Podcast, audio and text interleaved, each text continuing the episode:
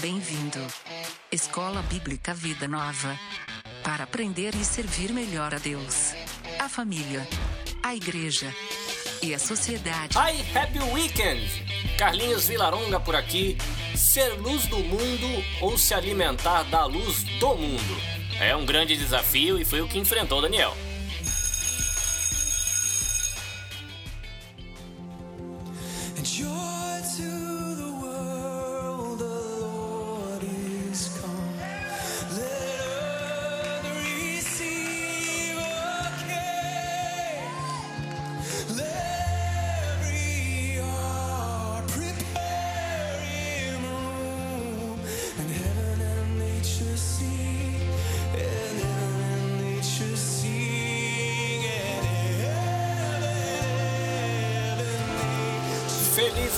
Estudante! Feliz Natal, né? Dezembro de 2018 e a gente chega à última aula do ano.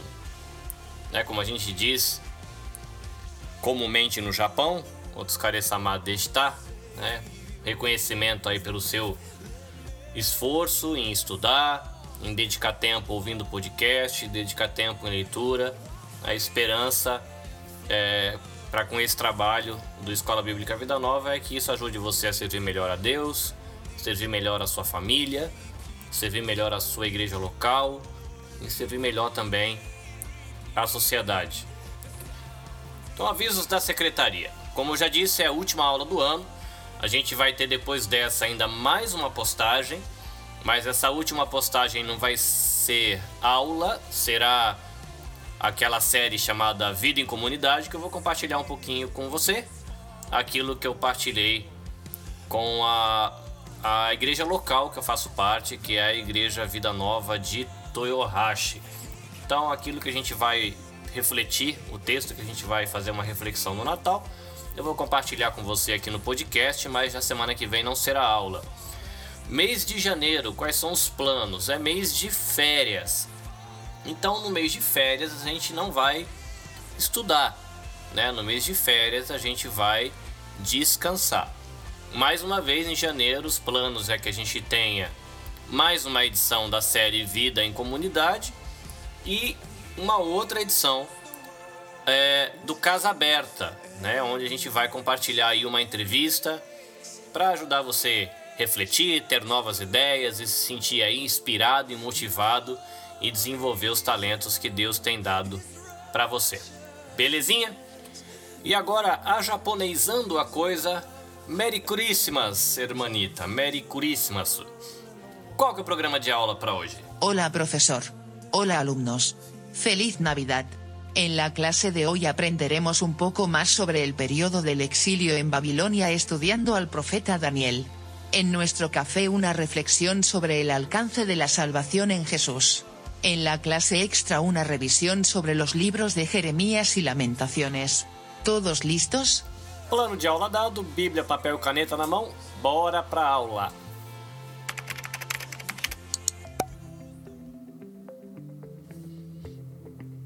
Beleza, tentando relembrar o que a gente viu no início da última aula.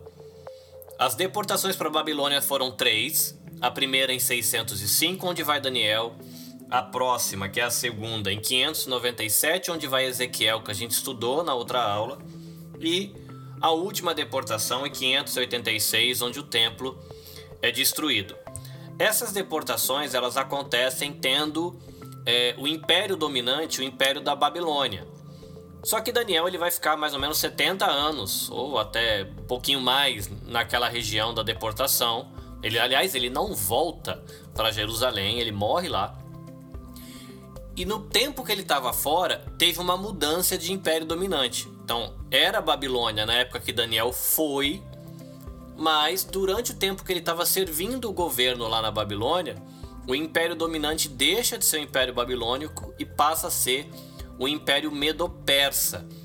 Essa mudança vai acontecer no ano 539, que é o ano onde os exilados vão voltar para Jerusalém, que é onde a gente tem a história de Esdras e Neemias, tá? Então é interessante ter essa, essa imagem maior, né, de que durante a vida de Daniel vai ter essa transição de poderes, que aí fica mais fácil para conseguir entender o que vai acontecer no correr do livro. O nome de Daniel significa meu juiz é Deus. E eu achei curioso, porque esse El, né, de Daniel, tem essa questão do Deus. E quando ele chega na Babilônia, o nome dele é trocado para Beltesazar. Esse Bel também tem a ver com uma divindade, que aí não é a divindade dos judeus, mas é um deus babilônico.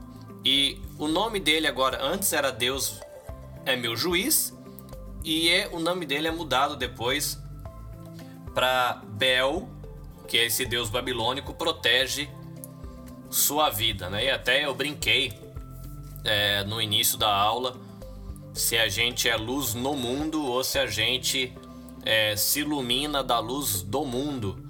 Porque Daniel ele vai para Babilônia com cerca de 15 a 20 anos. É, o seu nome é mudado ele recebe um treinamento aí de cerca de três anos. Então ele vai conhecer a língua, ele teve que conhecer a cultura, ele teve que conhecer religião. É, livro que eu consultei fala que ele teve que conhecer magia, ele teve que conhecer rituais, ele teve que aprender sobre política, história. Então imagina um desafio para um garotão, né, de 20 anos, tendo o seu próprio nome, a história da sua terra e da sua nação relacionada com Deus deles, e ir para um outro lugar e ter que aprender tudo isso e assimilar tudo isso.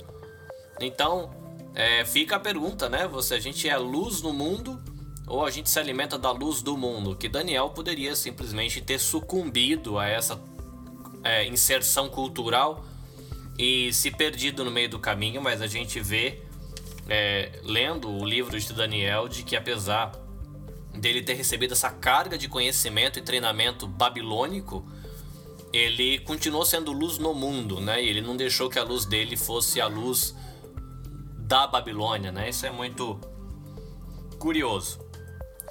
Um esboço para a gente tentar imaginar mais ou menos aí como é que está dividido o livro de Daniel. Então, se você pegar do capítulo 1 até o capítulo 6, você vai ter aí as experiências de Daniel e as experiências dos amigos dele na Babilônia, que vai mostrar aí o governo de Deus sobre as nações gentias.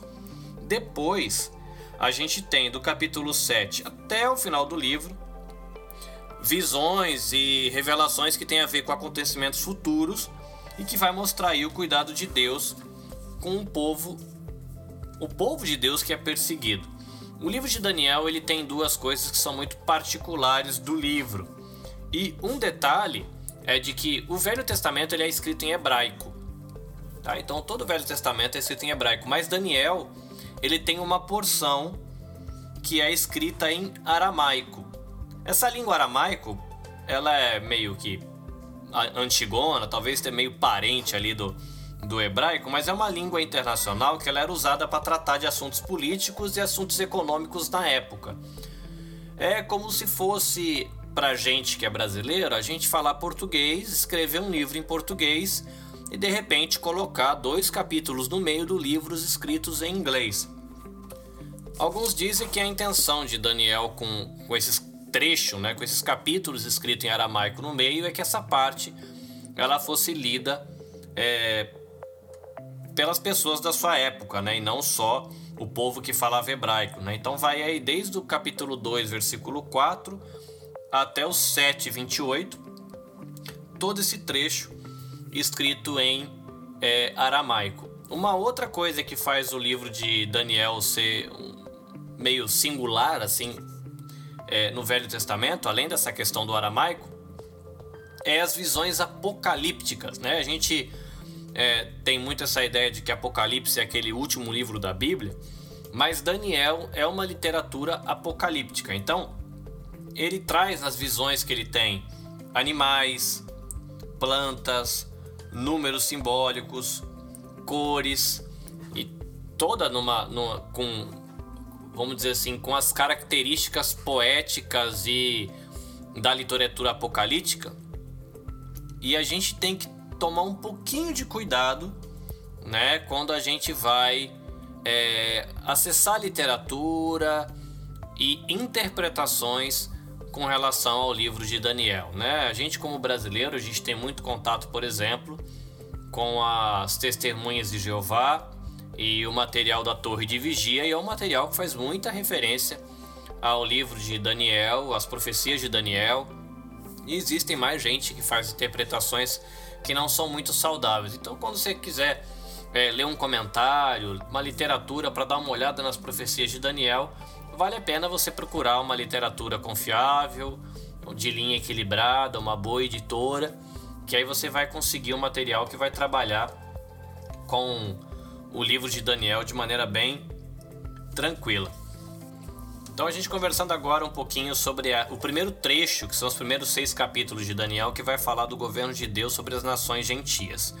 Lembrando, né, um pouco da história de Daniel, que a gente está acostumado a ouvir é, quem frequenta é, igreja, escola dominical, pregações, a história de que vai Daniel e seus três amigos, né, Sadraque, Mesaque e Abidinego, e eles são escolhidos aí para participar de um programa de educação de três anos para aprender, como a gente falou, a língua da Babilônia, é, religião, literatura do país e muita coisa relacionada, relacionada à sabedoria. Né? A gente tem na Bíblia né, o, o livro de Provérbios, Eclesiastes, que não são literaturas de sabedoria, e era comum no, no Oriente naquela época você ter essa classe social dentro do povo, né? Os sábios.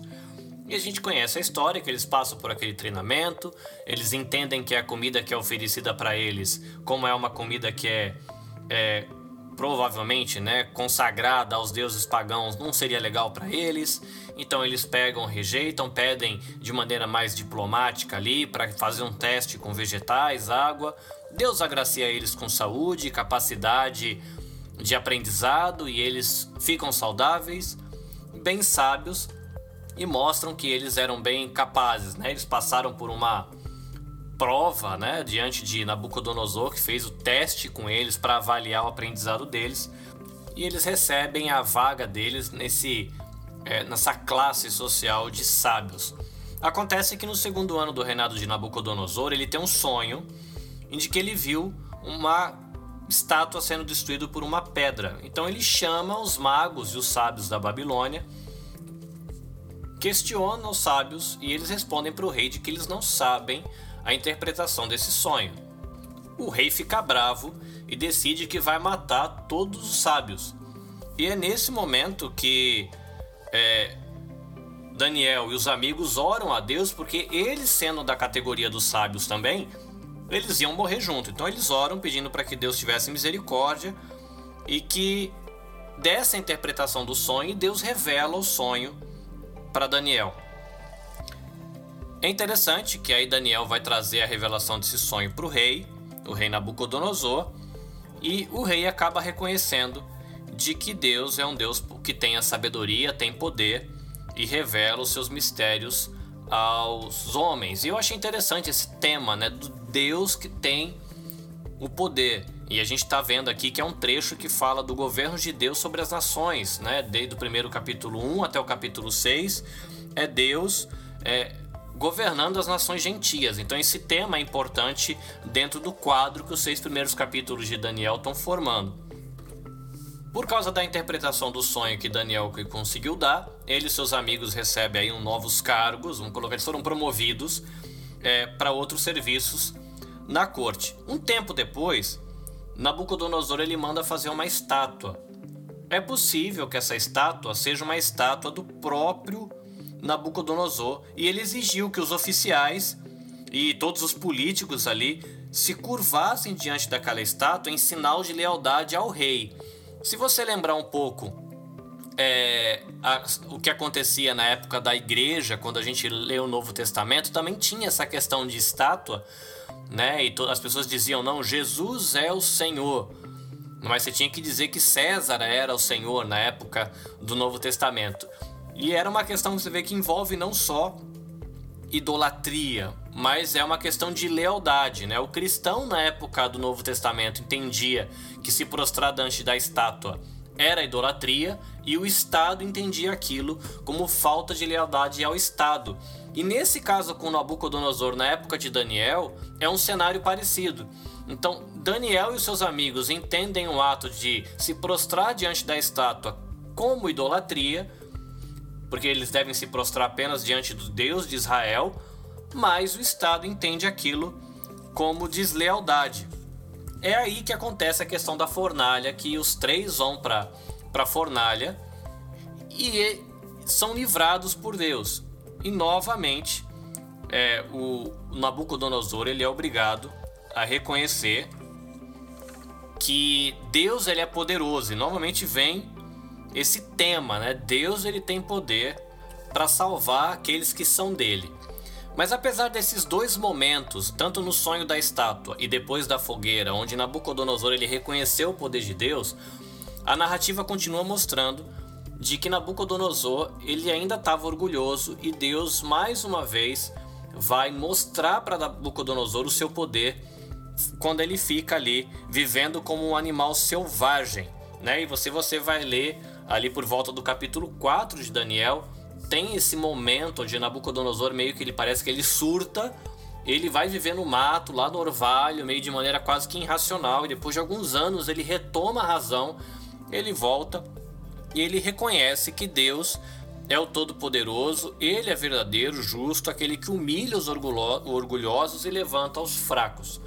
Tá? Então, nesse trecho você já viu que é a terceira vez que a gente tem é, esse tema de Deus o Todo-Poderoso, aquele que controla a história, que do, ele tem o poder nas mãos, reafirmado. Agora a pessoa é, em foco ela muda um pouco e passa de Nabucodonosor para um figura chamado Nabonido. E para a gente saber quem é esse cara, a gente tem que ver o seguinte: Nabucodonosor ele era rei da Babilônia e depois dele vieram outros tá? Então a gente tem, depois de Nabucodonosor, um cara chamado Evil Merodach. Depois de Evil Merodach, Neriglissar. Depois dele, Labash Marduk. E um figurinha chamado Nabonido. Esse Nabonido ele precisou ficar um tempo fora da capital, ele precisou fazer uma viagem. Ele ficou alguns anos fora e na época que ele ficou fora, ele deixou um cara chamado Belsazar no lugar dele, comandando ali como um representante, como se fosse um vice-presidente, alguma coisa assim. Essa época, a Babilônia, a nação, ela estava em guerra. Mas apesar disso, o Belsazar, que estava ali como vice-presidente, e a gente tem aquela expressão em português, né, que quando o gato tá fora, o rato faz a festa. Belsazar, apesar de que a Babilônia estava em guerra, ele resolveu fazer uma festinha para a galera. Chamou os amigos, abriu uns vinhos, fez um churrascão. E ele aproveitou e falou: Quer saber? Eu vou pegar todas aquelas taças de ouro que a gente trouxe do templo lá de Jerusalém e deixar para a galera encher a cara de vinho aí, que eu vou fazer uma festa chique. Eu quero uns copinhos bonitos, então traz aqueles copos que a gente pegou lá do templo quando o nosso povo derrotou o reino do sul lá de Israel. E eles trazem para fazer essa festa. É nessa festa que tem aquela cena da mão que escreve na parede. E ninguém conseguia ler o que estava escrito na parede, a não ser Daniel. E a interpretação que Daniel dá de que Deus havia medido e pesado a Babilônia mas na hora que Deus tinha medido e pesado, a Babilônia foi achada em falta, então por isso o Senhor ia dividir a Babilônia entre os medos e os persas, né? Lembra do reino da Média e o reino da Pérsia que a gente falou no começo da aula, que havia um momento na vida de Daniel de que haveria uma mudança do cenário é, internacional, uma mudança de poderes. Então, essa mão escreve na parede. Daniel ele dá a revelação dessa profecia e naquela mesma noite, no ano 539, é, os medos e os persas eles cercam a Babilônia, invadem a Babilônia, eles conquistam a Babilônia e eles aniquilam o império da Babilônia. E aí que é curioso que você começa a encaixar as profecias. É, e isso, essa queda da Babilônia, ela tinha sido profetizada por Isaías em capítulo 13 e 14. A gente viu na, na aula extra da semana passada. E isso também tinha sido é, profetizado por Jeremias muitos anos antes, por ocasião da deportação, né? Então a gente tem essa deportação anos 605, 597, 586 e agora a gente está é, 539 quando o Império Medo-Persa assume ali o controle da Babilônia. Quando os persas eles subjugam o Império Babilônico, eles, eles reorganizam toda a estrutura desse império. E aí eles dividem em 120 províncias que eles chamavam de satrapias. E eles colocam para cuidar dessas províncias os sátrapas. Olha que nome bonito. Daniel, que fazia parte da estrutura da Babilônia, agora quando a Pérsia assume, ele continua envolvido nessa estrutura com bastante influência, com bastante relevância, e aí acontece a politicagem, porque a galera tá vendo que Daniel tem relevância, ele vai receber promoções, ele vai ficar em evidência, e aí que acontece aquela manipulação que rola aquela lei para que não tenha é, orações para Deus nenhum, além do rei, e Daniel orava três vezes por dia, e ele continua orando, falou, não, não vou continuar orando, ele acaba sendo preso, jogado aos leões. E mais uma vez o tema do poder de Deus ele volta nesse trecho que a gente ainda está dentro do capítulo 6, mostrando Deus é, salvando é, Daniel do, da cova dos leões, tá? Então a gente tem aqui nessa nas, nos primeiros seis capítulos quatro narrativas que reforçam essa questão do poder de Deus, né? Nesse trecho onde a experiência de Daniel e dos amigos na Babilônia vai mostrando o governo que Deus tem sobre as nações gentias, né? Deus dizendo que aconteceu uma coisa com o rei e acontece. Naquele sonho que Nabucodonosor teve, Deus, ele já tinha avisado naquela visão da estátua da, da questão de passagem de um reino para outro. Depois você tem a mão escrevendo na parede dizendo que o reino ia cair, e o reino cai mesmo naquela noite. Então são relatos que vão ajudando dentro da narrativa de Daniel mostrar o poder que Deus tem. Dá uma curiosidade sobre a questão do rei persa, que a gente tem a, o nome de Dario escrito em Daniel, e tem uma discussão entre os estudiosos. Alguns entendem que Dario é Ciro, que seria um outro nome de Ciro, e tem outros que entendem que Dario seria o um nome para Gubaro, que seria, parece japonês, né?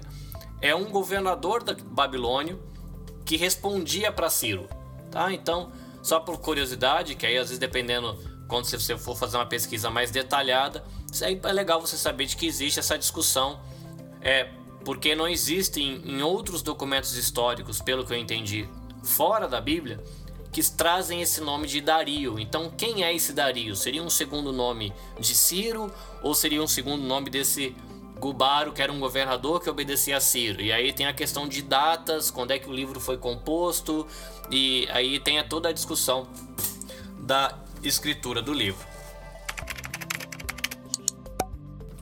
Agora a gente chega na segunda sessão do livro de Daniel, que é onde começam as visões e as revelações, e aqui vai ter bastante coisa é, que tem muita semelhança com o livro de Apocalipse lá no Novo Testamento questão dos animais, é, a questão da besta que sai do mar, e, e o chifre, e sei lá, aquele monte de coisa.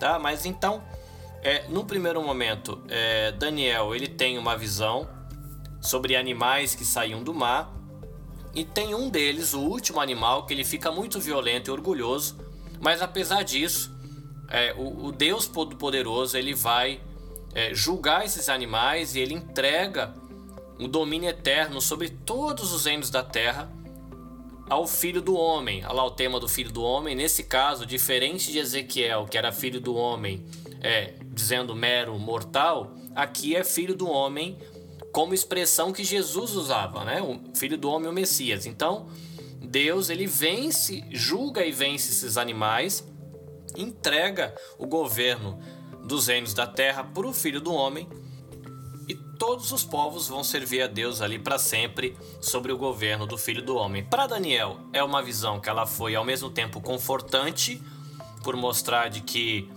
é, os que são fiéis a Deus teriam esse tempo de segurança debaixo do governo de Deus, mas também é, talvez perturbador porque mostrou que ia ter muita perseguição. Nessa profecia também, a gente está mais ou menos no capítulo 7, vai falar de um chifre e que muita gente entende que seja o anticristo que é mencionado no capítulo 13 e 14. Aí você começa a ver as conexões de um livro para o outro. Dois anos mais tarde, Daniel ele tem um outro sonho um pouco parecido com esse, que fala de um carneiro que luta com bode e fala também de um chifre. Esse carneiro tem relação com a Medopérsia. O bode tem a relação com a Grécia, que já é uma profecia que está falando de coisas que acontecem lá na frente. Grécia vai ser 200 anos depois, quando Alexandre Magno derruba o reino persa, tá? Então você tem o, o Império Persa derrubando o Império Babilônico e lá na frente você vai ter é, o Império Grego derrubando o Império Medo-Persa. E você está vendo que a gente está nessa sessão falando do cuidado de Deus com o povo perseguido. Então você vê Deus trazendo promessas de conforto, dizendo de que Deus ia trazer restauração e ele teria o governo das nações, o governo do seu povo, e Deus mostrando o poder dele nessa política internacional, mostrando esse crescer e cair de impérios e mostrando dele o controle. Como eu falei, tinha o carneiro, que era a Medo-Pérsia, tinha o bode, que era a Grécia, e fala de um chifre. E muitos entendem que esse chifre diz respeito a um rei grego chamado Antíoco Epifânio, que a gente vai ver a história dele lá para frente, mas isso aí é mais ou menos do ano 165 a.C. É lá na frente. E essa sessão falando dessa questão do carneiro, do bode, do chifre, da Grécia, do... tem tantos detalhes que tem alguns críticos que eles entendem de que o livro, por ter tanto detalhe, não é possível de que ele seja uma profecia predizendo o futuro. Então tem alguns críticos que dizem que o livro de Daniel, na verdade, ele foi escrito nessa época de Antíoco Epifânio, usando uma linguagem para que parecesse que era uma profecia falando do futuro, mas que na verdade era como se fosse uma profecia que parecia estar tá falando do futuro, mas falando do passado. Tá? Então, é, os críticos que fazem isso, eles desconsideram a questão do milagre, da possibilidade de Deus realmente revelar e revelar coisas com detalhes, tá? Mas é interessante você como estudante do material bíblico saber de que existe essa discussão e essa crítica. Agora Daniel está com mais ou menos 80 anos e ele está lendo o livro de Jeremias. E o livro de Jeremias tem uma profecia que fala que os cativos de Jerusalém que foram para Babilônia, eles voltariam para Jerusalém 70 anos depois. E aí, Daniel que está lendo o livro de Jeremias, ele começa a fazer as contas. E ele percebe que o povo tinha ido para Babilônia em 605, que ele estava no ano 538, a contagem para ele era outra, tá? Mas ele estava no ano 538. Aí ele começou a fazer as contas, falei, peraí, falta pouco tempo para ser o cumprimento dos 70 anos que Jeremias é, profetizou. E olha que você tem aqui agora, a gente está na segunda sessão do livro, é, que está mostrando o cuidado de Deus com o seu povo, mas na primeira sessão nós tivemos várias, é, vários relatos que reforçam o poder de Deus para falar coisas e cumprir, e reforçam o poder de Deus para fazer as coisas acontecer. Então Daniel ele ora, ele reconhece que Deus foi justo por tratar o povo como ele tratou, levando para Babilônia, mas pede para que Deus tenha misericórdia, perdoe pecado e leve o povo de volta. Nessa sessão a gente vai ter a pessoa de, do anjo Gabriel aparecendo aqui, e é nesse trecho que você vai ter aquelas profecias sobre as semanas de Daniel, que essas semanas de Daniel também ela tem toda uma questão é, por exemplo, Daniel capítulo 9, né, versículo 24 a 27, existem uma posição de interpretação escatológica, né? A gente vai estudar isso no futuro, mas escatologia é o que acontece no fim. Tem uma, uma interpretação que são os milenaristas e uma outra interpretação que são os, os amilenaristas. Tá, então é, não se preocupa com isso agora, a gente vai estudar para entender isso, mas esse capítulo tem uns que entendem que o que esse capítulo das semanas de Daniel e o que acontece mais especificamente nos versículos 24 a 27 do capítulo 9 diz respeito ao que acontece lá quando Cristo veio e morreu, e outros entendem que tem que a ver com o que vai acontecer lá na frente no período do fim dos tempos, tá? Então é só para você saber que tem essa discussão sobre a questão de interpretação. Mas é, na resposta do anjo Gabriel, Deus disse que ia ter esse período de 70 anos, de que ia ter um período de perseguição, mas que Jerusalém seria reconstruída, o Messias ia surgir, ele seria morto, a cidade santa seria destruída e o povo sofreria com grande perseguição e guerra. A gente tem depois um período de jejum e oração que Daniel teve, e aí a gente tem a figura do arcanjo Miguel, que é aquele que chega atrasado porque ele é, teve travou uma guerra com os poderes malignos que dominavam a Pérsia. Então Daniel ele acaba tendo consciência aí de que existe uma luta espiritual invisível é, acontecendo no mundo. Mas é, Deus responde à oração de Daniel e avisa de que mais quatro reis persas eles estariam no poder e depois a Grécia é, ia derrotar o Império Persa e ia dominar todo o Oriente, né? Então essa profecia que diz respeito a isso, né? Com, essa, com esse momento de oração ali com Daniel e a resposta de Miguel, ela se cumpre 200 anos depois, no ano 331, com a figura de Alexandre o Grande, que ele derrota os persas no ano de 331, né? Alexandre o Grande, Alexandre Magno.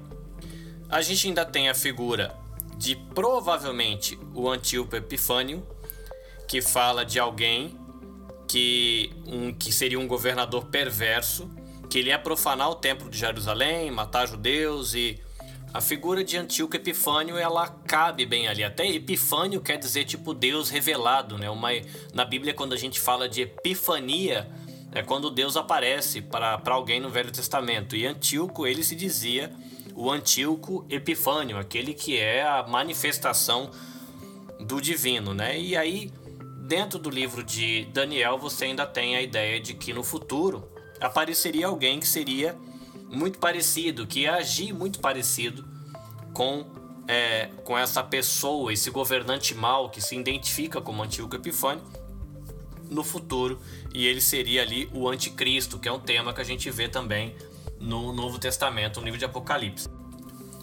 Daniel, ele registra essas profecias muito provavelmente ele não tenha compreendido tudo que ele registrou, porque algumas coisas ele interpreta, outras coisas só deixa o registro. Mas é, o capítulo 12 mostra de que todos os fiéis que foram martiriz serão martirizados nessa época que de que Daniel está falando, é, eles podiam ter esperança, porque os nomes deles estavam escritos no livro da vida, né? Uma coisa que a gente ouve falar bastante, né? O livro da vida eles iam ressuscitar para a vida eterna, enquanto os ímpios iam sofrer no julgamento de Deus. E se você lembrar é, do que a gente estudou em aulas passadas, esse dia importante onde o justo ia ressuscitar para a vida e o ímpio seria julgado para a morte é o dia do Senhor, que os profetas menores tanto trabalharam, é, em, como a gente viu em aulas passadas, tá? Então é, a gente termina aqui é, Daniel mostrando, né, no primeiro momento, como é que Deus tem poder para guiar a história dos povos gentios e como no correr da história dos povos gentios, a segunda parte do livro de Daniel mostra como Deus tem cuidado com o seu povo. Eu vou encerrar aqui a nossa exposição de Daniel falando qual é o valor ético e teológico do livro de Daniel, lendo um trecho aqui do do Manual Bíblico Vida Nova, que diz assim: Daniel destaca a soberania de Deus sobre a história do mundo. A história desenvolve-se como parte dos planos de Deus e caminha em direção a alvos predeterminados por Deus. Os déspotas, que são os líderes terrenos, eles utilizam seu poder cruel só por um breve tempo. Deus está no controle de tudo e estabeleceu um fim para o tempo de sofrimento de seu povo. Entre os propósitos de Deus para a história humana estão o livramento do seu povo oprimido, a ressurreição, o julgamento e o estabelecimento do seu reino eterno. Daniel, portanto, conclama o povo de Deus de todos os tempos a perseverar e a manter a esperança. A semelhança de Daniel e seus amigos, os cristãos de hoje são tentados a fazer concessões em seus valores e cultuar aquilo que não é Deus. Daniel convoca os cristãos a viverem a sua fé a qualquer custo nesse mundo hostil. Beleza?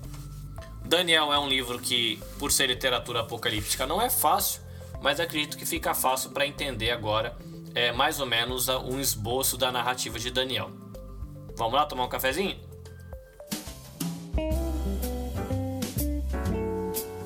Break. Break. É semana de Natal, então eu vou deixar uma reflexão que tem relação com o tema e tem a ver com o que eu estava estudando essa semana.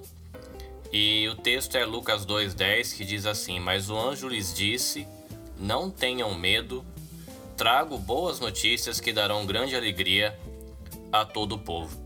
Quando a gente para para pensar do porquê Jesus nasceu, é, eu tenho para mim, e é a primeira imagem que me vem à cabeça, e me parece que para muita gente a imagem não vai ser muito diferente, de que Jesus ele vem para trazer salvação. Mas aí você afunila essa ideia ou reduz essa ideia a me levar para o céu. Jesus veio para me levar para o céu.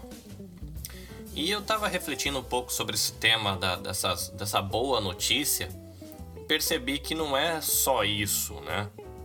Se a gente pensar é, na má notícia que o pecado trouxe lá na experiência da humanidade no livro de Gênesis, lá no capítulo 3, na queda, você tem uma quebra do relacionamento com Deus, aí depois você tem uma quebra com o relacionamento interno, ele se olhando é, e tendo vergonha. Você tem a quebra do relacionamento com o outro, porque você tem a questão da acusação. Você tem a quebra do relacionamento com a criação, porque existe uma mudança em como a relação do ser humano com a criação vai ficar. E às vezes a gente reduz essa boa notícia do Evangelho só para essa questão de como se fosse um passaporte para o céu. Né? Jesus veio para morrer, para me levar para o céu.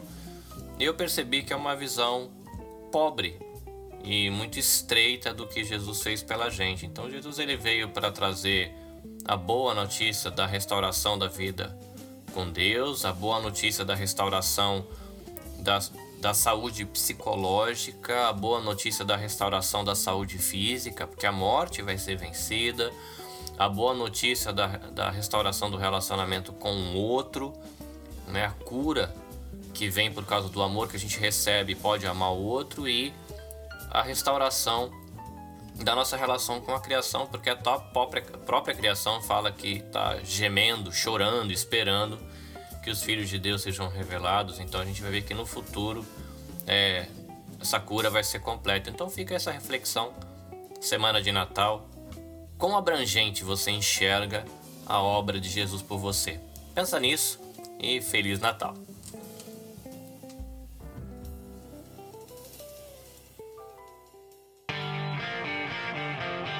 Atenção classe, começa agora a aula extra. Porque aprender é bom.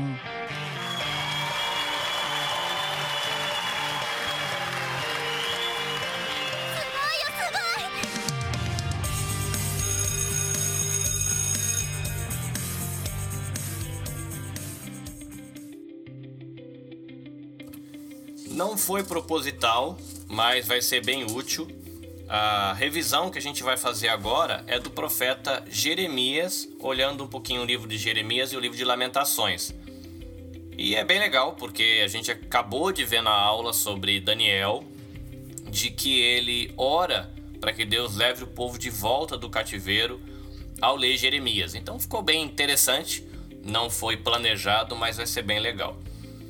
Jeremias é um profeta interessante porque quando você lê o livro de Jeremias e Lamentações, que apesar de ser um livro anônimo, é historicamente identificado com Jeremias, você vai ver um profeta que se identifica com o povo. É como se fosse hoje em dia aquele pregador que ele vai dar a mensagem e você percebe que ele está sentindo aquilo que ele está pregando, que ele faz parte daquilo que ele, da mensagem que ele está passando né? Não como uma mensagem que não, não faz diferença para ele, mas Jeremias é um cara que está dentro da sua mensagem. Então, para a gente pensar aí num panorama do livro de Jeremias e também no livro de Lamentações.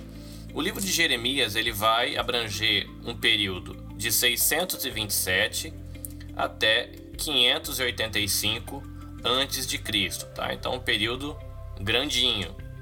E você tem o livro de Lamentações, mais aí em 586, 585, tá? Então, o livro de Jeremias começa em 627, vai até 585 e Lamentações está nesse finalzinho.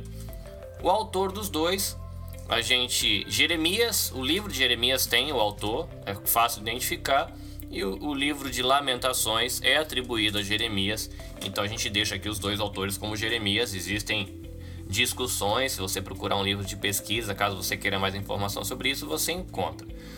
O local a que se refere o livro de Jeremias é Jerusalém, e o objetivo do livro é chamar o povo e os reis de Judá ao arrependimento. Versículo-chave do livro de Jeremias. A gente vai deixar Jeremias 1,18, que diz assim: Pois hoje eu o fortaleci como uma cidade fortificada como uma coluna de ferro ou um muro de bronze. Você enfrentará toda esta terra, os reis, os oficiais, os sacerdotes e o povo de Judá. Então, um versículo que tem a ver aí com o chamado de Jeremias. E versículo-chave para Lamentações, eu vou usar a, a sugestão que o panorama bíblico deixa, que é versículo 30 do capítulo 3, Lamentações 3:30, que diz que deem a outra face para que os ferem e aceitem os insultos de seus inimigos, que diz aí traz uma ideia de sujeição a, ao processo disciplinar de Deus. Palavra-chave para o livro de Jeremias seria oposição, né? oposição ao ministério de Jeremias e a palavra-chave para o livro de Lamentações seria a própria palavra lamento. A gente tentando criar aí um esboço do livro de Jeremias bem resumidinho. Então a gente teria no capítulo 1 o chamado de Jeremias, capítulo 2 a 25 as mensagens contra Judá, capítulo 26 a 45 uma autobiografia de Jeremias, 46 a 51 mensagens contra as nações estrangeiras, e Jeremias 52 é um apêndice histórico onde vai mostrar Jerusalém derrotada. Como a gente sempre faz, deixando o livro em uma frase, o profeta exortou o povo a render-se à disciplina de Deus, fazer a vontade do Senhor e desfrutar do consolo prometido depois da disciplina. Um esboço do livro de Lamentações. O livro de Lamentações tem cinco capítulos. Então, o capítulo 1 um é uma visão de fora e vai contar a situação da cidade de Jerusalém. O capítulo 2 é uma visão de dentro e vai falar da sentença de Deus por causa do pecado. O capítulo 3 seria uma visão de cima e vai falar do sofrimento do profeta e da misericórdia de Deus. O capítulo 4, uma visão bem geral, ele vai falar da sujeição forçada do povo. E o capítulo 5 é uma visão futura onde vai ser uma súplica pelo povo. A gente colocando também o livro de Lamentações em uma frase para a gente tentar resumir a ideia, o profeta apresenta, por meio de poemas de lamento, a situação de Jerusalém depois do juízo divino. Ele foi um profeta que deixou muita informação a respeito de si, então é por isso que é muito fácil você construir uma boa biografia de Jeremias, mas só para a gente relembrar o pai dele foi Uquias, que foi um sacerdote aí que conduziu o povo na leitura da lei e a obediência a Deus, então é interessante. Ele te, teve a sua origem lá em Anatote, a gente estudou quando estava fazendo o estudo do livro de Jeremias, de que esse pessoal tenta matar ele depois, né? A família dele que morava em Anatote. O nome dele significa o Senhor estabelece, ele vem de uma família sacerdotal. Ele foi chamado para o ministério ainda muito jovem e teve um ministério de quase 40 anos. É, apesar dele ter tido um ministério, ele foi chamado jovem, 40 anos de ministério, mas para que ele pudesse ter uma vida que ilustrasse a mensagem dele e ilustrasse o castigo que havia sobre a nação, ele não foi permitido, Deus não permitiu que ele se casasse.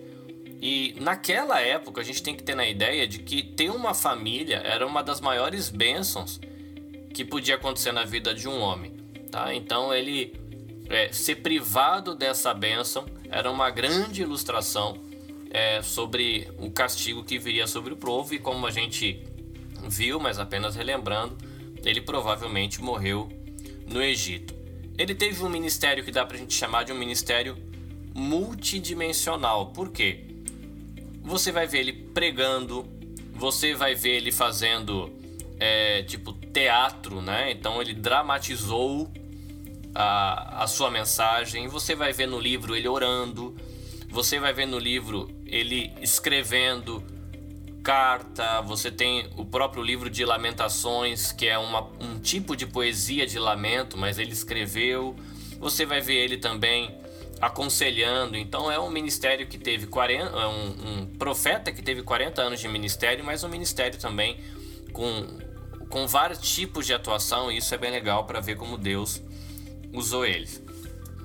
Em relação ao número de palavras que o livro tem, e eu não contei, tá? Eu estou usando referência aqui, mas ele é um livro muito grande e é o maior da Bíblia, né? No sentido do maior livro profético, pelo menos. Então é um livro que tem uma leitura muito fácil, é fácil você tirar a aplicação devocional dele e uma curiosidade que Jesus é, tem em Jeremias o profeta que ele mais cita. O profeta que Jesus mais cita é Jeremias.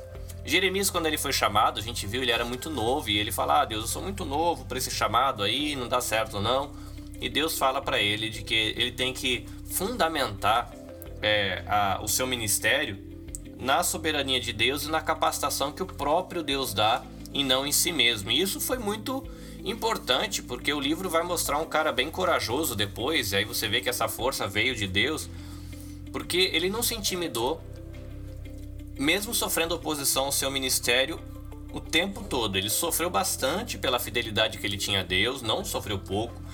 Ele conspiraram contra ele, ele foi acusado de ser traidor, ele ficou preso, ele foi jogado num buraco, né, numa cisterna para morrer. Então, é, é um livro que mostra aí é, também essa questão de coragem e de persistência, né? Porque depois você lendo o livro, você vai ver um cara que dialoga com Deus, que insiste na mensagem, ora, é, tem conflitos internos, e ele pensa em desistir, Deus fala com ele, e ele apanha, e ele vai e segue. Então, além de ter essa questão de um homem corajoso que realmente recebeu força da parte de Deus, você vai ver aí um servo persistente. Isso é muito legal quando você vai é, ler o livro buscando uma reflexão devocional. O livro de Jeremias ele começou a ser escrito 23 anos depois que o profeta já estava é, pregando. Então, um, uma curiosidade desse livro é porque ele passa por três edições, né? Primeiro, Jeremias ele dita tudo para Baruque, que seria aí é, um auxiliar que ele tinha. Se eu não tiver errado, esse livro de Jeremias ele é queimado. E aí tem uma segunda edição do livro, porque aí Jeremias tem que editar tudo para Baruque de novo. E ainda tem uma terceira edição, né? Parece coisa de editora moderna, né? onde o Baruque, que é esse auxiliar de Jeremias, depois que Jeremias morre, ele coloca um capítulo adicional, que é o capítulo 45, contando o finalzinho da história. Vamos para Lamentações. Lamentações é um livro anônimo, isso acontece com outros livros do Velho Testamento, mas como a gente viu, a tradição aponta para Jeremias que lamentou aí a respeito de Jerusalém e que amava muito seu povo, e aí faria muito sentido né, a questão de Jerusalém é, sendo destruída, Jeremias ser o autor de Lamentações. Jeremias ele tem em Lamentações cinco capítulos, então cada capítulo ele tem um assunto principal e ele vai descrever aí com uma ótica um pouquinho diferente a maneira de avaliar a situação. É uma poesia composta em acróstico, que é aquele negócio de você, se fosse em português, né, a primeira frase começa com A, segunda com B, terceira com C, blá, blá. Isso ajudava as pessoas a memorizar. Lembra que naquela época Jeremias, o povo não andava com livro debaixo do braço igual a gente, né? Porque eram rolos, eram muito grandes, era pesado, então as pessoas decoravam, então isso ajudava. E é, ele foi escrito em forma de canto fúnebre, o que é muito é, adequado para o contexto que estava ali se vivendo a queda de, Jerusalém, depois a destruição, as profecias. Então, Lamentações é bem interessante. No Novo Testamento, é, você vê uma conexão muito forte entre Jeremias e Jesus. Você vê Jeremias profetizando contra o templo, você vê Jesus também fazendo isso. Você vê Jeremias lamentando é, por Jerusalém, Jesus também fazendo isso. Jeremias sofreu uma conspiração para tirar a vida dele, Jesus também. Isso é muito legal. E tem muitas referências diretas do livro de Jeremias é, no Novo Testamento, tanto nas palavras de Jesus, como em Apocalipse, você tem em Atos, você tem em Romanos. Então você vê que é um livro que foi muito importante para a vida dos autores do Novo Testamento também. E uma coisa bastante interessante é de que Jeremias faz uma profecia aí a respeito da nova aliança, que é no capítulo 31, e que essa profecia sobre a nova aliança é citada em Hebreus 8, né, e aplicada diretamente à pessoa e à obra de Cristo. Então é interessante, né? A gente vê aí que um profeta que ele se envolveu de maneira muito profunda na mensagem que ele estava passando ao povo, ele chorou pelo povo, ele sentiu que ele estava passando a mensagem como uma essa essa revisão, ela está tendo um ar mais devocional fica, né, para a gente pensar se a gente quando a gente vai compartilhar a mensagem do evangelho ou para você que dá aula de escola dominical, o quanto que a gente entra na mensagem ou se a gente erra, né, como eu muitas vezes já errei, de você transmitir a mensagem de Deus de uma forma impessoal, como se fosse algo que era só para o outro e não é para você. É um erro que a gente pode cometer com certa facilidade, porque você pode estudar história, pode estudar geografia, matemática e não precisa de uma relação pessoal com alguns conteúdos, né? E a gente pode cometer essa falha quando a gente vai falar do evangelho também. Tá bom? Então fica essa reflexão para você nessa pequena revisão sobre o livro de Jeremias, que tem bastante contato aí com o livro do profeta Daniel.